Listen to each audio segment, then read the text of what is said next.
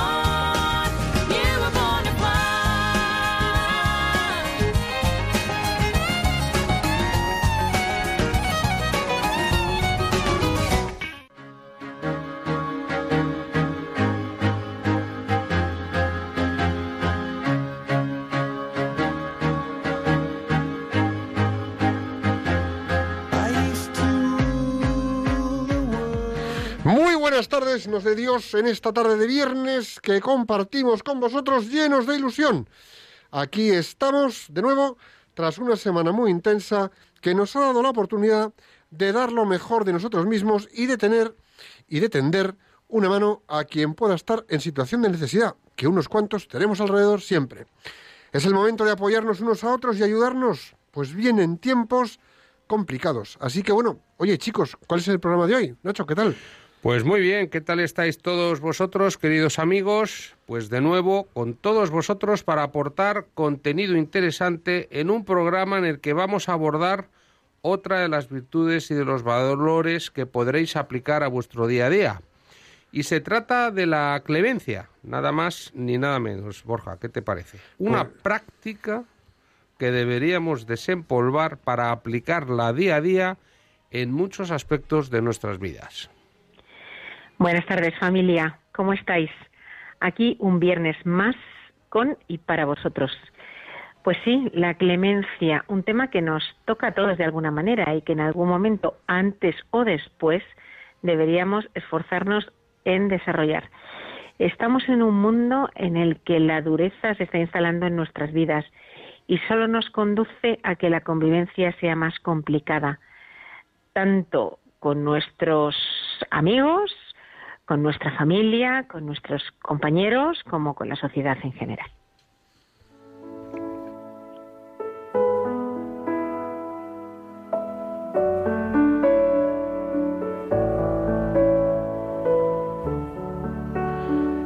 Escuchas en Radio María el programa Profesionales con Corazón, un programa comprometido con llevar valores humanos y amor inteligente al ámbito profesional. Pues aquí estamos listos para que Piluca nos ponga en marcha las neuronas y comencemos a reflexionar todos juntos. Venga, Piluca, que somos todo oídos para ti. ¿Qué frases nos traes hoy? Hoy la frase es de François de la Rochefoucauld, escritor, aristócrata y militar francés, muy conocido por sus máximas. Y dice así, la clemencia de los príncipes a menudo no es más que política para ganarse el afecto de los pueblos. Y la repito para que reflexionemos a fondo sobre ella. La clemencia de los príncipes a menudo no es más que política para ganarse el afecto de los pueblos.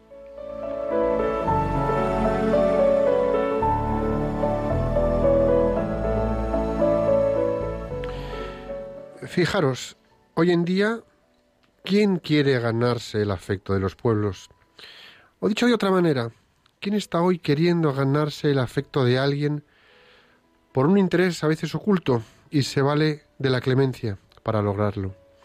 Tristemente, en la vida política actual, en la sociedad actual, es algo que tenemos ampliamente extendido y podemos apreciar con facilidad. También en ámbitos profesionales, quizá con matices, la clemencia ocupa un espacio más por conveniencia que por verdadera y recta aplicación. El caso es que la clemencia, cuando la aplicamos con rectitud y de manera oportuna, es una virtud que hace bien, brinda otra oportunidad a quien había perdido la esperanza ante una situación adversa y sirve para establecer un puente entre personas, aunque sea en un ámbito de reprimenda. Hoy por hoy, la clemencia se ha convertido en una práctica que se está confundiendo más con mirar hacia otro lado y abrir la mano en concesiones convenidas y convenientes, más que con el hecho de abrir el corazón para desbordar un perdón envuelto de comprensión. Cuando nos valemos de la clemencia para llevarnos bien con todos, acabamos paradójicamente por llevarnos mal con esos mismos porque la convertimos en moneda que compra voluntades de forma inmediata. Y al hacer esto, en pocas ocasiones, la clemencia es entendida como un gesto de generosidad y de perdón desde la grandeza. Es más, para que la clemencia sea verdadera y genere un efecto constructivo en su ejercicio hacia otras personas, deben hacer siempre de una recta intención para generar un bien y que sea así apreciado este bien de forma general. Donde la clemencia se aplica con un interés o conveniencia, la manipulación se convierte en protagonista. Y donde hay manipulación, poco bueno puede haber detrás. Valerse de la clemencia como medio para obtener favores o manipular en el entorno en que sea, nos convierte en cobardes, que corrompidos por nuestro egoísmo y falta de rectitud, nos aboca a quedar a expensas de los demás. Cuando la clemencia es un ejercicio que emana del corazón, proporciona grandes bienes a quien se beneficia de ella y edifica a quien la ejerce. Al primero, porque le concede la oportunidad de rectificar y mejorarse en algún aspecto. Y al segundo, porque le permite ensanchar su consideración ante el que está verdaderamente arrepentido del mal causado.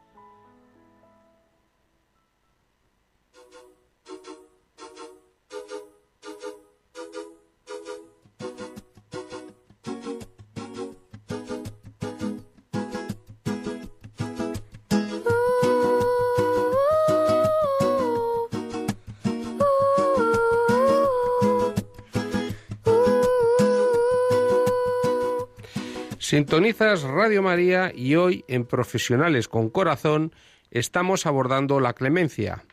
¿Quieres escucharnos en el móvil? Muy sencillo. Bájate la app de Radio María España y disfruta de todos los programas que quieras cuando quieras. Y estamos en el momento etimológico de la tarde de la mano de nuestro experto etimologista, no sé si se dice así, Borja. Venga, Borja, ilústranos un poquito. Cuéntanos. Ah, os cuento.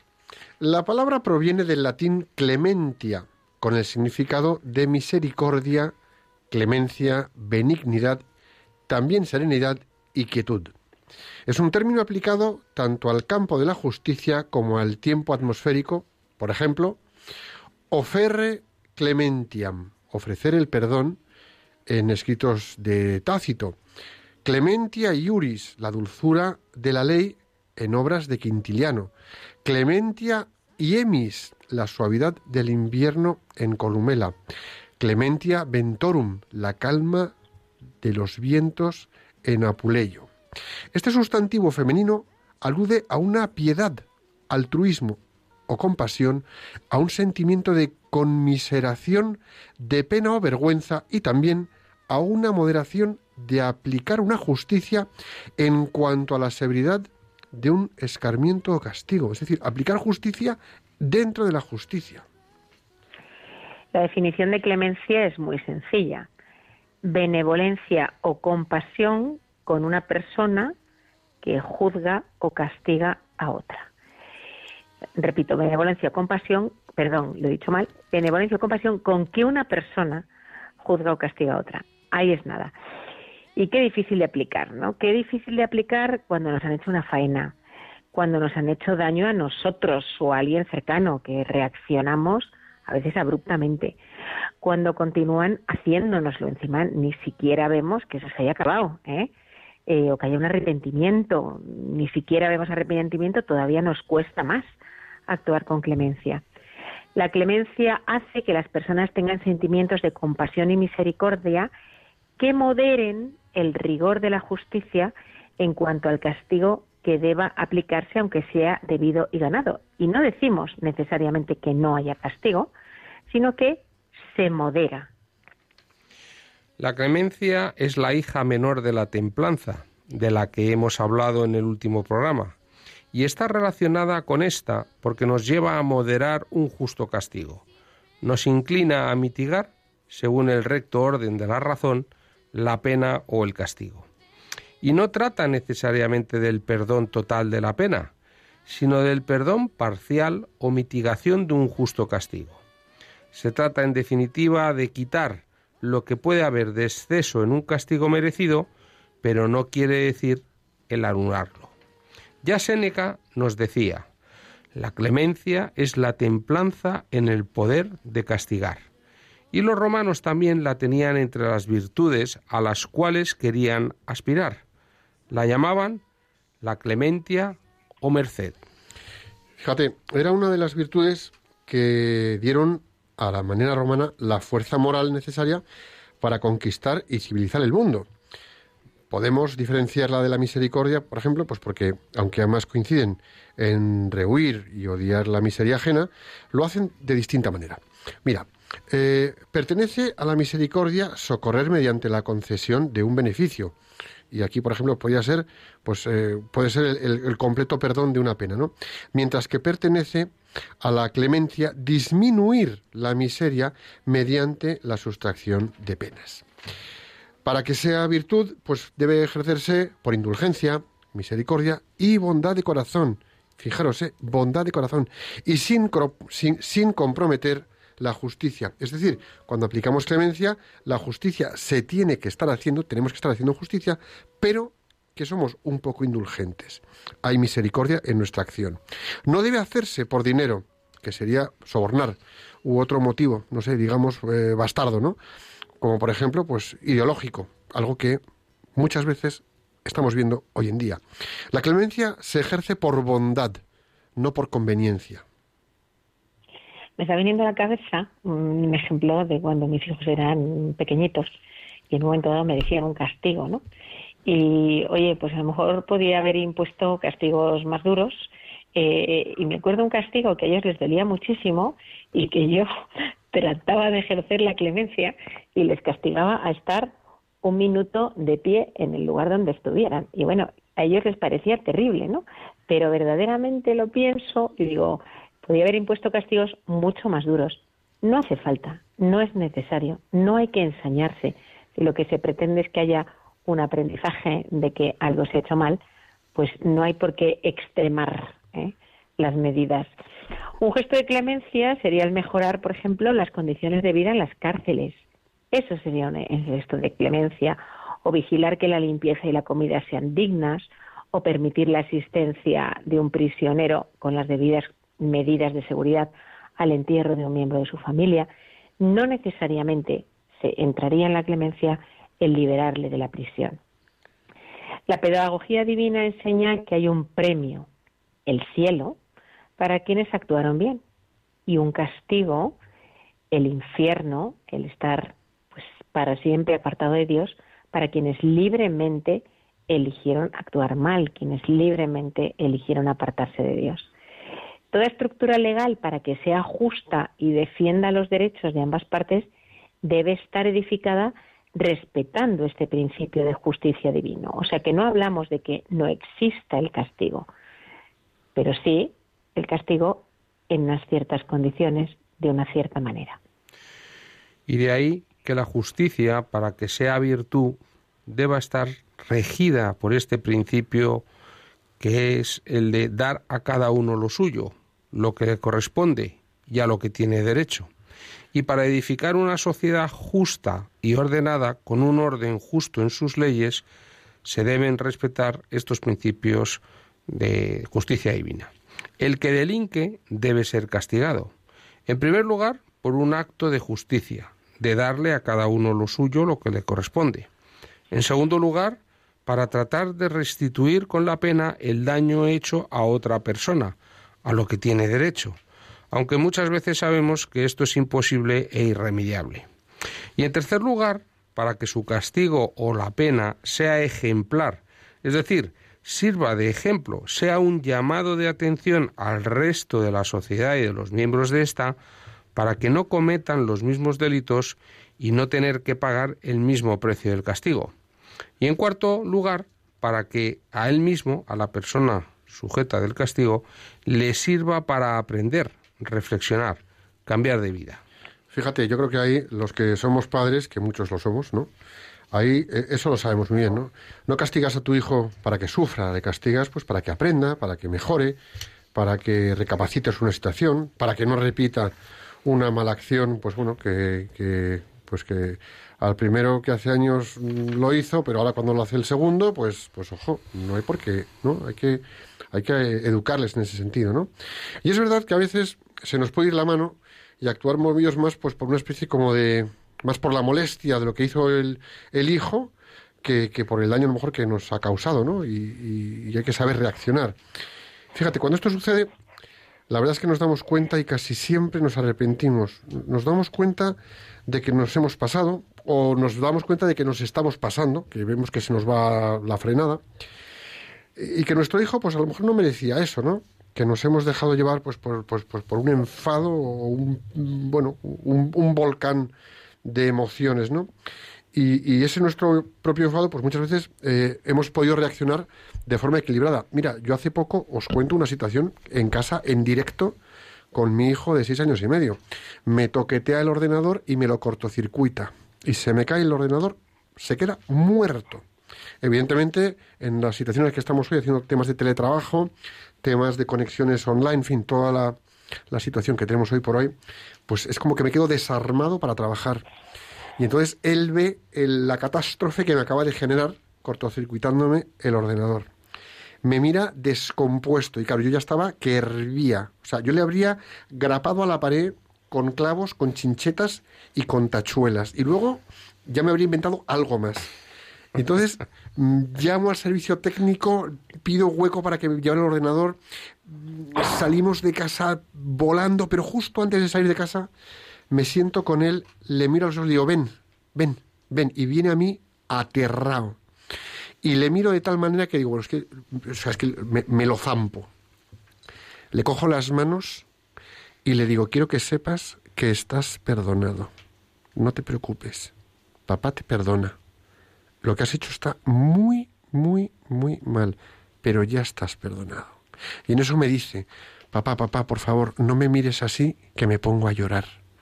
Bueno, salimos de casa volando, llegamos al sitio técnico, dejo el ordenador, me lo tuvieron al día siguiente, fantástico, pero volviendo a casa, le pregunto, oye, Jacobo, ¿por qué me dijiste, por qué me dijiste que no te mirara así, que ibas a llorar? ¿Qué pasaba? Y me dice, con seis años y medio, papá, es que me miraste con tanto amor que me iba a poner a llorar. Luego, por supuesto, ha tenido su castigo. Lleva tres fines de semana sin tocar unos juguetes y es que ni por asomo se acerca a ellos. Pero ahora, leyendo esto y según estábamos preparando el guion, me he dado cuenta que en esa ocasión he tenido la oportunidad de experimentar en primera persona cómo funciona la clemencia. Y no porque yo lo haga con mi hijo, sino por cómo se la situación. O sea, es brutal. Me estoy acordando de otra situación muy diferente de una amiga que me contaba que ella, eh, no tanto con los castigos, pero cuando efectivamente su hija hacía algo mal, pues ella se ponía muy nerviosa y la regañaba mucho. ¿no? Y, en una ocasión estaba regañando a su hija y, la propia hija, dándose cuenta pues de que efectivamente su madre se estaba pasando de la raya, ¿eh? no estaba ejerciendo la clemencia en su corrección, ¿eh? le dijo, mamá, no me hables así, porque es que luego te arrepientes y me pides perdón. ¿Y, cuántas veces no nos habrá pasado? Eh? Que ya sea con nuestras palabras o ya sea con nuestros hechos, nos hemos arrepentido después dándonos cuenta de que nos hemos pasado la raya. Y a veces hemos sido valientes y, humildes y hemos pedido perdón, otras no. Eh, esta amiga mía por lo menos tenía esa humildad de ante su hija reconocer que se había pasado, ¿no? Y pedirle perdón y la niña ya se lo sabía muy bien. Muy bueno, muy bueno, Eso se llama en Román Paladino cerrar con un seis doble, pero vamos, de dominó. Y bueno, pues si esto nos ocurre con nuestros hijos, eh, que nos pasamos de la raya eh, y, nos desbordamos eh, y ya no ofrecemos la clemencia, cuanto más en el entorno laboral, en el que a veces el que nos la hace, si podemos, la paga y con creces. Totalmente.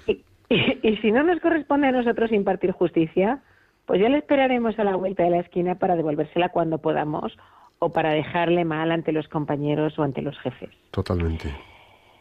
La falta de clemencia puede incluso llevarnos a la venganza. ¿eh?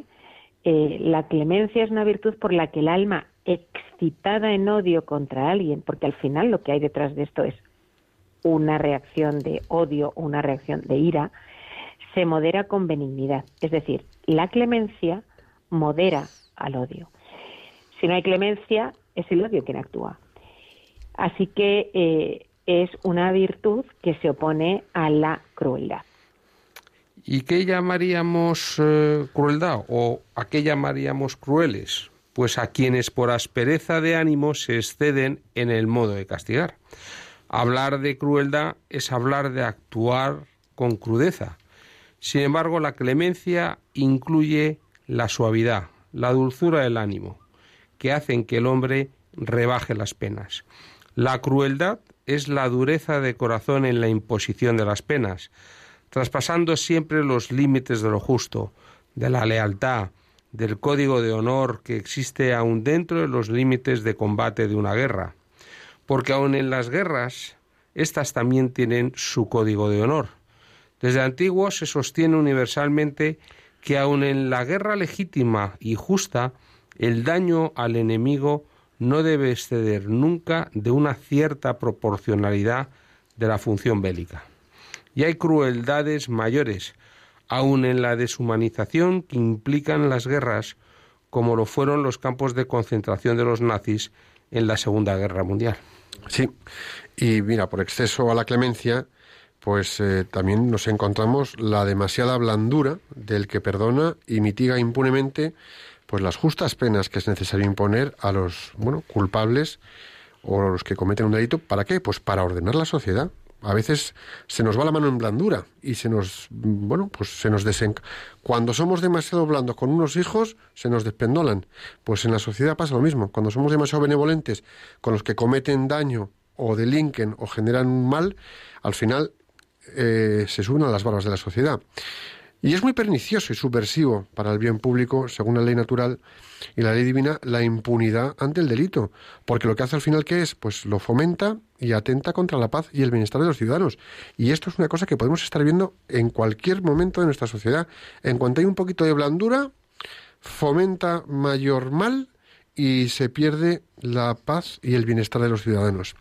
Y el mejor ejemplo de esto es lo que sucedió, por ejemplo, pues eh, hay un ejemplo muy notorio, ¿no? El atentado de, que, sufrió San Juan Pablo II eh, por el terrorista Ali el turco, el 13 de mayo de 1981, en la plaza de San Pedro, en el Vaticano. El Papa recibe un balazo en el vientre y otro en la mano izquierda cuando intentaban matarlo. Y lo peculiar de esto es que años después, un 27 de diciembre del año 83, San Juan Pablo II visita la cárcel de Regina Coeli, qué curioso, ¿eh? Reina del Cielo, en Roma, a quien quiso matarlo.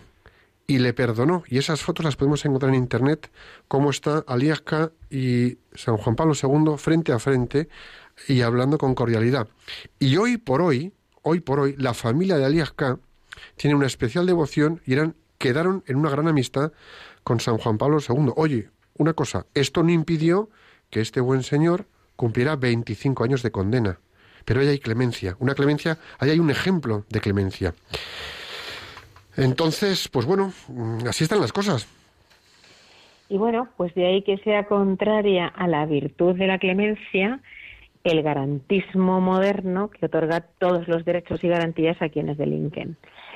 Visto desde el ángulo de la ley natural y de la ley de Dios, esto es subversivo.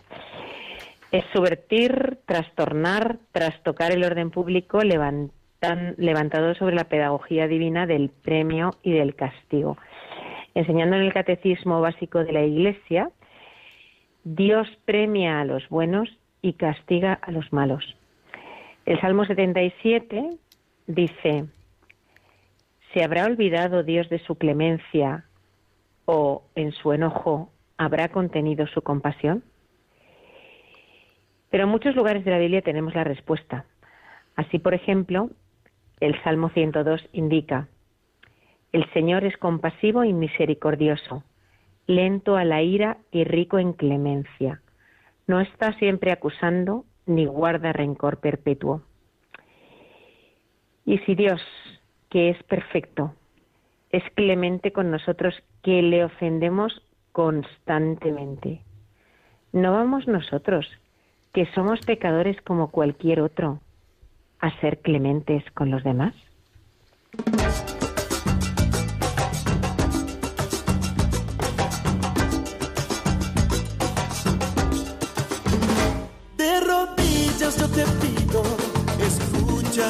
Mi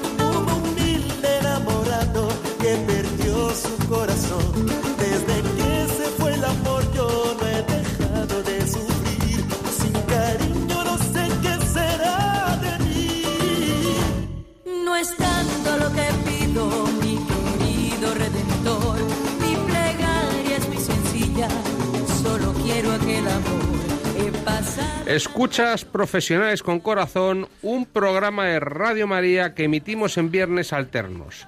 Y puedes escucharnos en cualquier rincón del mundo en www.radiomaria.es. Una vez más, recuerda, los protagonistas vais a ser siempre vosotros. Pues sí, porque nos encanta tener con quienes nos escucháis una comunicación bidireccional, nos encanta escucharos y ver cómo vivís esto de lo que hablamos aquí eh, en el día a día o cómo lo habéis vivido en situaciones especiales de vuestra vida, en momentos concretos. Así que queremos oír vuestros testimonios. Por eso os pedimos que nos llaméis al número 91 005 94 19. ¿Y cuál es la pregunta de hoy? Pues la pregunta es, ¿en qué situación profesional o personal aplicaste clemencia y contribuyó al bien de la relación y de la situación. Pues sí, así que venga, esperamos vuestras llamadas y nos contáis pues esos testimonios, esas situaciones en las que pues hemos sido testigos y hemos vivido la clemencia. El teléfono os lo recordamos, 91 005 94 19. Y lo repito, venga, tomar nota, 91 005 94 19. Nacho Piluca, ¿Os animáis a compartir un pasaje de clemencia en vuestras vidas? En tu vida profesional, Nacho, porque Piluca y yo ya hemos contado algo. Estoy mirando, esta, esta pregunta va casi por ti, ¿eh? Va casi por ti. Venga, le, vamos a dejar pensar. Os voy a contar yo uno sencillo. Venga, Cuéntanos, Piluca. Has estado muy bien, ahí has estado. Eh, venga, un capote, un capote. Eh, mira, yo me dedico a los recursos humanos ¿eh? y en alguna ocasión, pues lidiando con algún responsable de algún negocio, de de algún área, digamos, más operativa de, de, en las empresas en las que he trabajado, pues a lo mejor ante algo que había hecho alguien mal, ¿eh? pues, pues eh, ha reaccionado y ha reaccionado sobremanera, ¿no? Y ese reaccionar sobremanera a lo mejor ha sido venir a recursos humanos a decir, ¡este a la calle! ¿Vale? Eh, y, bueno, pues en algunas ocasiones efectivamente ese mensaje de este a la calle ha habido que aplicar clemencia y tratar de convencer ¿eh? a la persona que venía con esa intención de que verdaderamente eso no era necesariamente la solución, ¿eh? que había maneras más sencillas de, oye, mm, tratar eso menos penosas y que seguramente pues la falta cometida por la persona no era como para entre comillas, dudar de su valía profesional, eh, no darle otra oportunidad, etcétera, ¿no? O sea que yo de ese tipo he tenido alguna, ¿eh? de tener que moderar a, quien reacciona y que no necesariamente es, peor persona que yo, ¿no? Lo que pasa es que es verdad que cuando ah, nos hacen una faena, pues como decíamos antes, muchas veces reaccionamos de manera un poco extrema y nos pasa a todos. Puede ser en eso, puede ser en muchas otras cosas.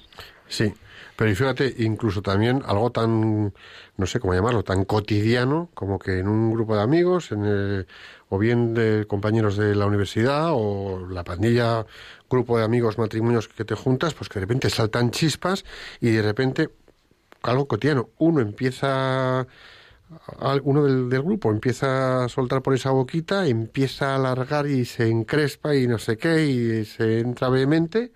Y, y, y, y, oye, un momento, entonces en una conversación un poco más privada, bajarle los humos en el buen sentido para que sea más clemente en futuros comportamientos, porque es que se pueden liar unos pardas.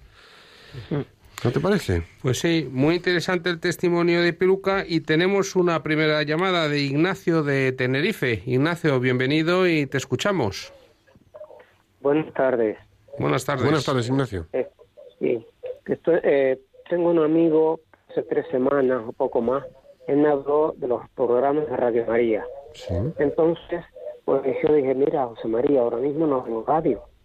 Pero después me llamó una señora y me dijo, oye, mira, ¿te enterado que no tienes radio? Pues yo sin preguntarte te he comprado uno, ven a recogerlo. Y entonces después de, ahí en adelante he seguido los programas de Radio María.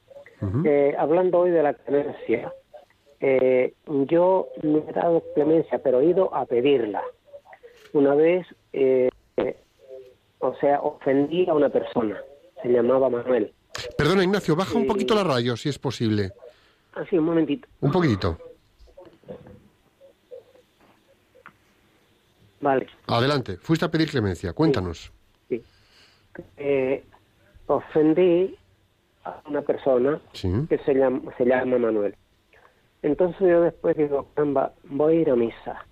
Pero yo no puedo ir a misa y tomar el cuerpo de Cristo acordándome de las palabras de Jesús que dijo, si vas de, si vas de camino a la iglesia y te acuerdas de, que has cometido algún pecado contra alguien, deja tu ofrenda y vas y le pides perdón y después me traes la ofrenda. Acordándome de eso, me volví del camino a la casa del Señor y le dije, mire, eh, yo le pido perdón porque por estas frases de Jesús y quiero que en nombre de Jesús me perdone. Y para yo poder llevar mi ofrenda, y me dijo, lleve usted su ofrenda tranquilo.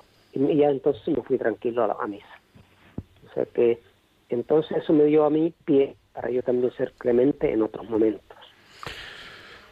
Pues precioso testimonio, Ignacio de Tenerife. Muchas gracias porque pediste, supiste pedir perdón, fuiste agradecido y sobre todo fuiste humilde. Y bueno, y evidentemente fuiste, o, esta persona que mencionabas fue clemente contigo y, y, tú aprendiste a hacerlo y nos has dado un testimonio precioso. Muchísimas gracias. A ver, eh, bueno, pues yo voy al hilo de, por ejemplo, lo que comentaba Piluca. En alguna experiencia mía, yo también, como Piluca, soy director de organización y personas en una entidad. Y en el tema que ella comentaba de los despidos, la situación de despedir a una persona por una conducta inadecuada, inoportuna, pues realmente siempre es muy inoportuna, es muy desagradable, te interpela de una manera especial, evidentemente. Eh, más allá de que haya causa justificada, bueno, especialmente cuando no hay causa justificada, sino situaciones, eh, bueno, pues complicadas, pues, pues es verdaderamente desagradable la situación. Y al menos por mi experiencia, mm, yo la experiencia que he tenido es que incluso en las situaciones en donde ha habido hechos objetivos que justifican ese despido, eh, pues conviene ser clemente en, la forma de transmitirlo. Es decir, hasta para despedir a una persona, aun cuando pueda estar justificado su despido, conviene hacerlo de una forma respetuosa, cordial, eh, respetuosa diría, más que cordial, respetuosa, clara, objetiva y con una cierta clemencia para que el ejercicio del poder pues no, no te lleve a la desmesura. Y eso sería un poco la experiencia que yo podría compartir con vosotros. En el ejercicio del poder conviene siempre tener mesura. La verdad es que yo es una cosa que siempre he pensado, ¿no? Qué difícil debe ser estar al frente, o a mí mismo me ha resultado, ¿no? Qué difícil es estar al frente de un equipo de personas, de un grupo de profesionales, y, oye, pues hay de todo en la viña del Señor, los que rinden más, los que rinden menos, los que son más reivindicativos, los que no lo son tanto, los que son más, bueno, adaptables, los que protestan.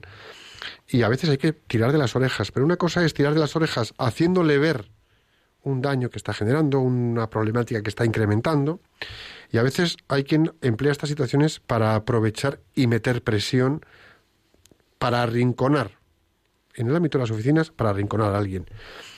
Eh, seamos clementes, seamos eh, sanamente solidarios. Es decir, hagámoslo con mesura.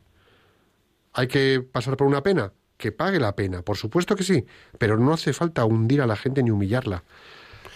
Segundo testimonio tenemos a Gabriel de Madrid. Buenas tardes, Gabriel, te escuchamos. Bienvenido. Hola, buenas tardes. Bien hallado. Eh, nada, solamente por comentar que yo llevo mucho tiempo practicando algo que, siempre me ha dado resultado, ¿no? Y me acuerdo eh, en el trabajo un compañero que la verdad que su actitud era con todo el mundo, ¿eh? muy déspota, muy, en fin, desagradable, eh, un poco agresivo incluso. Y, y al final, pues a mí me resultaba molesto pues, cruzarme por los pasillos con él y, y no saludar, ¿no? Porque resulta muy desagradable, ¿no? Y un día, pues, esto lo pongo como ejemplo, ¿no? Pues le dije, oye, ¿quieres un café? Entonces se extrañó, ¿no? Como diciendo, oye, después de lo que este como que me pidió un café, ¿no? y, le dije, eh, de hombre, venga, no nos enfademos y tal igual. Y eso dio pie a que él eh, pidiera perdón. Entonces, yo estoy convencido de que esta actitud, el bien, desmonta el mal siempre. Está clarísimo. Una, una sonrisa desmonta a, una mala actitud. Eh, entonces yo creo que también las personas eh, no es que sean malas en sí, sino que, aunque las hay, ¿no? Eh, sino que están sumergidas en, un ambiente quizás social de agresividad, de tal. Y, y, esto lo practico muchas veces, ¿eh? Aunque me hayan ofendido, ¿no? Me he acercado y se han quedado extrañados, ¿no? Pero al final resulta, resulta y te, y te das cuenta que, que la bondad siempre desmonta a la maldad, siempre. Y claro, y solamente ese es mi testimonio nada más, ¿eh?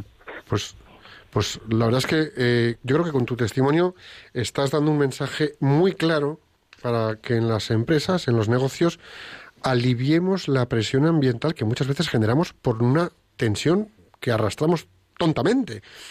Y esto, según me estabas contando esto, Gabriel, me estaba acordando que un amigo mío tuvo la, bueno, la fortuna de casarse con una mujer estupenda y la gran suerte de poder tener una audiencia privada con Benedicto XVI. Y bueno, pues está con Benedicto XVI y eh, le da el consejo, Benedicto XVI, a ellos como matrimonio, como hombre y mujer, marido y mujer, y le dice, eh, tener en cuenta que os enfadaréis y os confrontaréis mucho, muy fuerte muchas veces. No esperéis que el otro venga a pedir perdón. Perdonar la incapacidad del otro de pedir perdón. ¿Y eso qué hace? Eso afloja la tensión, que es un poco como ese café que tú le ofreciste. Es decir, puedes mantener la tensión o tender una mano para que todo sea más fluido. Interesantísima la intervención de Gabriel y yo creo que tenemos que quedarnos con su frase la actitud del bien, la actitud de la bondad desmonta el mal. Y recuerdo una frase de Julián Marías que decía, para ser verdaderamente bondadoso hay que ser extraordinariamente inteligente. Bondad es inteligencia. Y es verdad que en el ámbito profesional en el que también hablamos, esa cordialidad y esa bondad es una herramienta de relación y de gestión extraordinaria y sobre todo una competencia en el vínculo extraordinariamente maravillosa que ejerce liderazgo y que impacta a los demás. Así que enhorabuena por ese testimonio.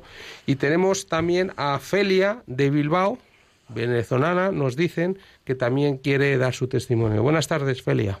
Buenas tardes, ¿cómo está usted? Primero, mil felicitaciones por este programa y bueno, y esta radio tan hermosa que nos hace crecer, sobre todo de una manera muy espiritual. Bueno, mire, me llama mucho la atención el, el tema que están tratando y en este momento pues yo quiero aportar algo que a mí me pasó en Venezuela. Yo soy abogado de allá de Venezuela y en una oportunidad llegó una señora de muy bajos recursos que bueno era cerca, vivía cerca de mi casa, para pedirme de que su hijo de 16 años estaba, lo tenían, eh, lo habían citado de un despacho, de un juzgado de, de niños, porque un hijo de ella, un hermano del, del chaval de 16 años, le estaba acusando de que él le había había violado a su a su hija, o sea, a la sobrina del chaval de 16 años.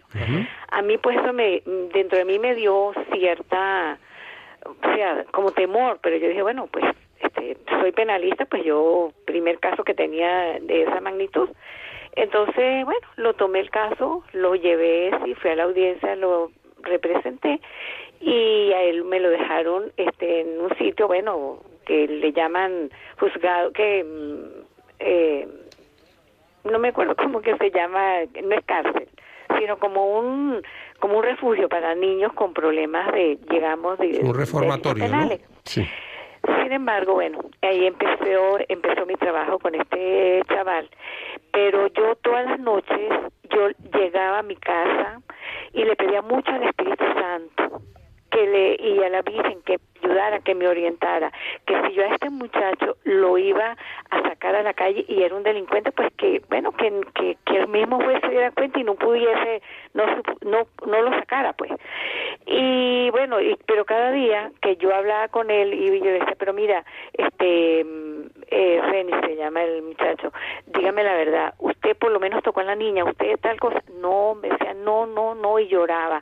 Dice, mire, yo te voy a defender, pero tienes que decirme la verdad porque yo tengo que saber la verdad, para en base a la verdad que tú me digas, yo poder actuar y poder trabajar. Y él lloraba y bueno, yo busqué unas miles de argucias para poderlo que él me dijera y él me decía no y no yo a ella no lo tocaba para nada es más esa niña ni siquiera iba para mi casa decía él no y cómo hacer eso con una niña de cinco años entonces fue fue fue una situación muy difícil porque eso sucedió a los dos los siete años de tener la niña.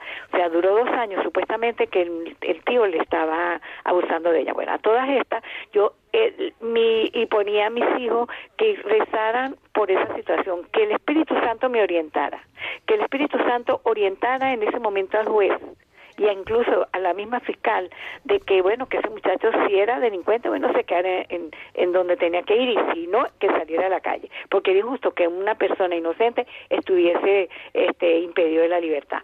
Pues mire este logré al muchacho bueno el muchacho salió libre totalmente y yo, cuando él salió libre, yo lo primero que hice fue sentarme con él y decirle, bueno, mira, Reni, este, dele gracias a Dios, vámonos a la iglesia, dele gracias a Dios y a la Virgen, porque le pedí mucho a ellos para que realmente tú estés ahorita en este momento como estás, libre, libre.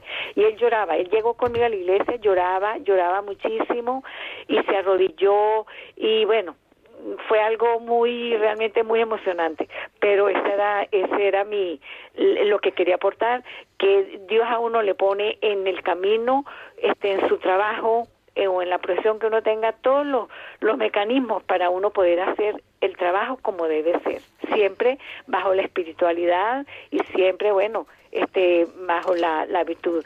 Y yo eh, lo que le iba a decir también eh, Simón Bolívar nuestro libertador él decía el de Venezuela él decía que el ataque el, el ataque a la clemencia el cómo es que decía él la la mm, ay, no recuerdo este momento.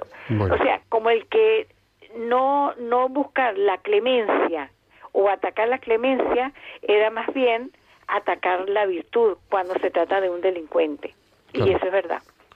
Porque eh, la verdad es que es un testimonio, eh, Felia, mm, muy significativo. Porque cierto es que este muchacho pues se exponía a una justicia eh, que no iba a ser clemente con él. Y ahí en la labor que tú pudiste hacer, pues hubo una buena defensa, entiendo que eso estuvo bien hecho en la parte jurídica, de la que no entendemos, pero hubo una parte de clemencia, a lo mejor también pues en el tribunal o en, o en, la fiscalía, eh, porque bueno, pues todo se vio y se aclaró y, bueno, pues quedó libre.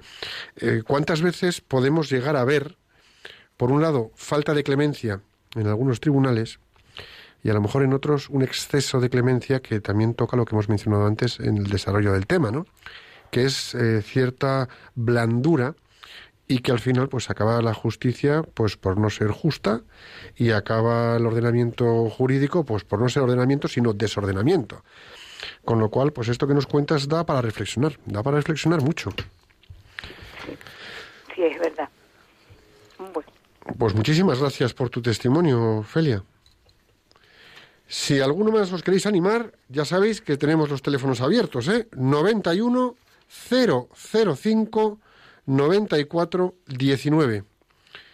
91 005 94 19. Y luego una cosa... Que mientras, perdona, iba, iba a comentar mientras nos llaman, referido al, al, testimonio de Gabriel también, eh, pues cuando hablaba ¿no? de este compañero tan agresivo a quien invitó a un café y le propuso no enfadarse, le pidió perdón y tal.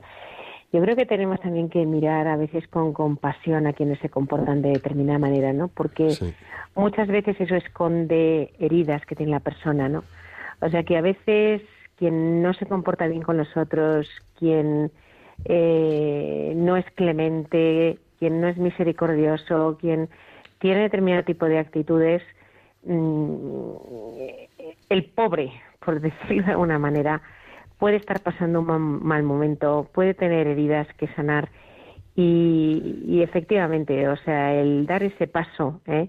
de, intentar suavizar las situaciones es hacerle un bien a él también, eh, es ayudarle y es un gesto de compasión. Eh, no veamos siempre a quien se comporta mal, como bien decía Gabriel, ¿no? Como malo. Eh, a lo mejor pues él está sufriendo también. Y también quiero añadir a esto que dices, Piluca, algo que puede pasar en cualquier hogar, en cualquier familia, ¿no? Discusión entre marido y mujer. Ahí se lía una parda de repente y podemos hacer dos cosas. O cada uno deja las riendas a lo loco y allá van los caballos desbocados, o uno de los dos toma las riendas de la situación con clemencia y en vez de sacudir a la altura del otro, que ya algunos seguro que sacude en cuanto a términos verbales, eh, ser clemente, ahorrarnos ciertas palabras, mordernos un poco la lengua y mirar con clemencia al otro, porque probablemente volcando lo que está volcando sobre pues la otra parte, está proyectando algo que tiene el interior roto dañado o dolido, y eso también es muy importante. Tenemos tenemos otra llamada más. Tenemos María Luz de Almenar, Soria. Bienvenida, buenas tardes María Luz, te, escuchamos. Buenas, tardes. Mire, yo para mm, llegar donde quiero y, y, poder explicárselo, le voy a contar el hecho. Es, es, una discusión. Yo tuve una discusión fuerte en mi familia. Entre un, o sea, con mi hijo y mi nuera. Me ofendieron mucho y a lo más doloroso como madre. Y bueno, la discusión fue muy fuerte. Entonces, para mí, bueno, yo no quiero, no voy a empezar por justificarme, pues para mí era injusta, pero bueno, aguanté. Pero luego llegó un momento ya que no aguanté y dije, yo también dije, yo también dije. Y entonces, lo que yo quiero decir es lo que me pasó a mí después, pues que no me dolía lo que me habían dicho, sino lo que yo había dicho. Yo no podía recoger aquello, era una impotencia, era un, un, bueno, ataque de ansiedad, todo, pero claro, yo ya me daba, yo se lo digo pero así todo claro, porque yo quiero expresarlo como es, que me dolía lo que yo había dicho, más que a lo que a mí me habían ofendido. Eh, luego he pedido también, he sido capaz, he sido capaz porque no me cuesta perdonar por gracia de Dios, ¿eh? no por mía, sino porque no me, no me cuesta perdonar. Y entonces, pues, ya he pedido perdón. He pedido perdón, ahí está. Duele mucho, soy madre. Sí. hay muchas ocasiones que sigo siendo madre y ahí está. Pero bueno, yo solo quiero decirle eso, que a mí lo que me dolió es lo que yo dije. Es que... Bueno, eh, también, también lo que me dijeron. Por eso le digo que, que a veces notamos alivio, más así, lo han estado expresando, ¿eh? que yo también lo he recogido, lo que han expresado los testimonios Sí. de, de cómo favor, de cómo ayuda el perdonar y que cómo te sientes mucho mejor perdonando. Pero que yo he recogido, me he quedado con todos los testimonios. Le doy muchísimas gracias. Me ha hecho, bueno, me ha hecho ver porque yo esto es lo que estoy, yo esto es lo que estoy viviendo. Entonces, mm, con la ayuda de Dios y, y mi, y mi fe, que es mi vida, pues así, así lo llevo, así soy capaz y algún día pues todo. Pues Mariluz, muchas gracias por este testimonio breve pero intenso tuyo. Eh, No, yo simplemente quería darte las gracias, eh, María Luz, porque tu testimonio es muy interesante también y va en la línea del testimonio de Ignacio de Tenerife. También atrevernos a pedir perdón y la clemencia de un otro al que pensamos que hemos ofendido y hemos dañado, pues también es un, proceso eh, elegante y, misericordioso. Así que en esa situación estamos siempre todos los, seres humanos. Así que enhorabuena, gracias por tu testimonio y, nada más. Nada, te recordar una cosa, cuando somos clementes con los otros, empezamos siendo clementes con nosotros mismos, porque tomando el ejemplo de lo que nos ha contado Mariluz, si ella en ese momento hubiera sido ese poquito más clemente con los suyos, no habría tenido luego ese mal trago de pasar por el caramba lo que he dicho, mm, fíjate, tener que perdonar. Entonces, al ser clemente con el otro, también tú te descargas de una dureza que, que- que no hace falta. A mí me gustaría añadir, me gustaría añadir algo y es que eh, lo que ha dicho, lo que ha dicho Mariluz, eh, es verdad que a veces justificamos nuestro pecado por el pecado que nos han, han cometido sobre nosotros anteriormente, ¿no? Sobre el mal que nos han hecho a nosotros. Pero la realidad es que nos hace mucho más daño nuestro propio pecado que el- lo que nos puedan hacer. ¿eh? Y eso es siempre así. O sea, tu propio pecado, el propio mal que tú haces, a ti te hace más daño que a nadie. Así que eh, yo creo que esto es un aprendizaje buenísimo, el testimonio de María Luz. Muchísimas gracias, María Luz. Eh, Piluquita, gracias. Eh, tenemos a María del Águila de Sevilla. Sí, hola, buenas tardes. Muy buenas tardes, ¿cómo estás? Mm, Pues muy bien.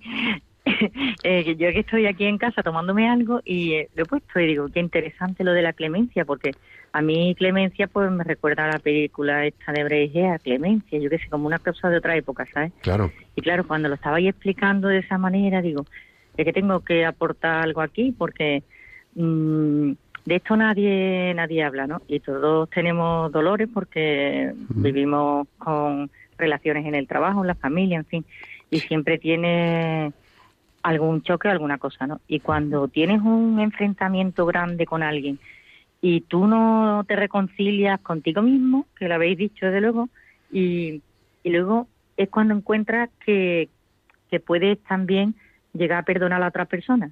Y entonces es cuando surge la relación nueva. Si no, no. Si no te bajas tú del burro, como a bajarse, ¿no? Con lo mismo que hizo Jesús. Si tú no te bajas, no.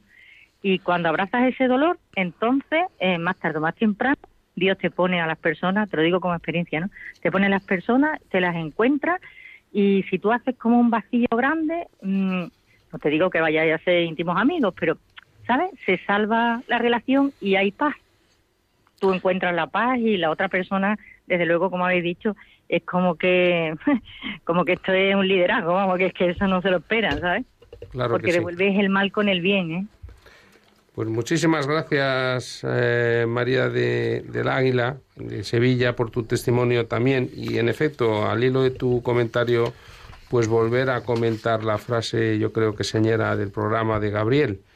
La actitud del bien y de la bondad desmonta el mal. Y es que, eh, bueno, ser clementes, ser cordiales, ser misericordiosos eh, con nosotros mismos y con los demás, y si acaso pedir eh, clemencia y perdón, pues es una, es una actitud que nos dignifica y además que nos humaniza genuinamente y que nos permite el encuentro con nosotros y sobre todo con el otro, a través del otro, siempre con nosotros. Y pedir perdón y clemencia y ofrecer perdón y clemencia. Claro, claro, claro, está claro. Pues vamos a hacer la oración del plan de acción, que no nos da tiempo al plan de acción, pero sí nos vamos a la oración. Así que, Señor, te pedimos que todas las personas que nos están escuchando sean capaces de crecer en clemencia para afrontar el momento actual, desarrollar plenamente las capacidades que te han recibido y así contribuir al bien de las personas que pongas en su camino profesional y familiar. Jesús, Jesús, en, ti confiamos. confiamos.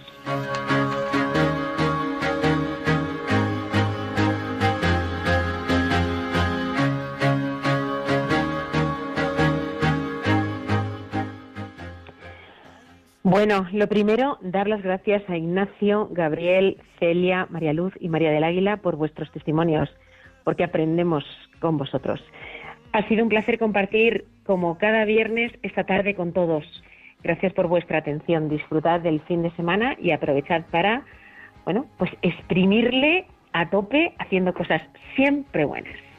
Y sobre todo, no olvidemos, no olvidéis que seáis muy felices y sobre todo que hagamos, hagáis felices a todos los vuestros, a todos los demás, a todas esas personas que nos acompañan y con los que nos encontramos en nuestra vida.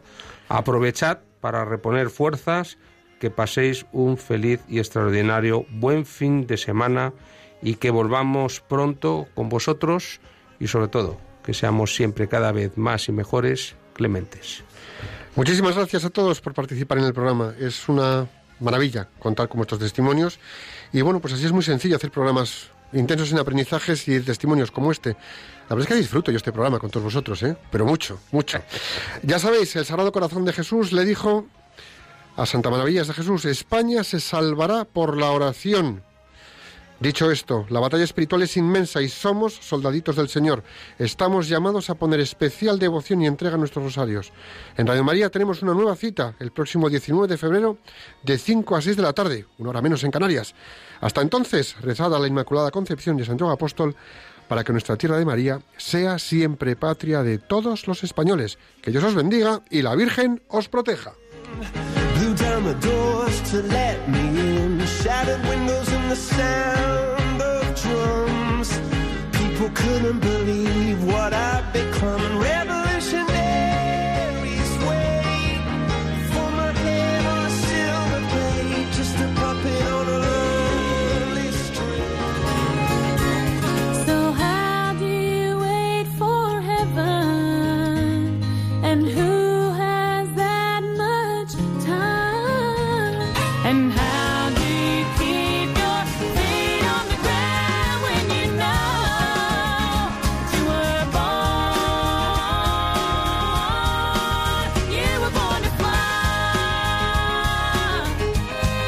Profesionales con Corazón, un programa dirigido por Borja Milans del Bosch.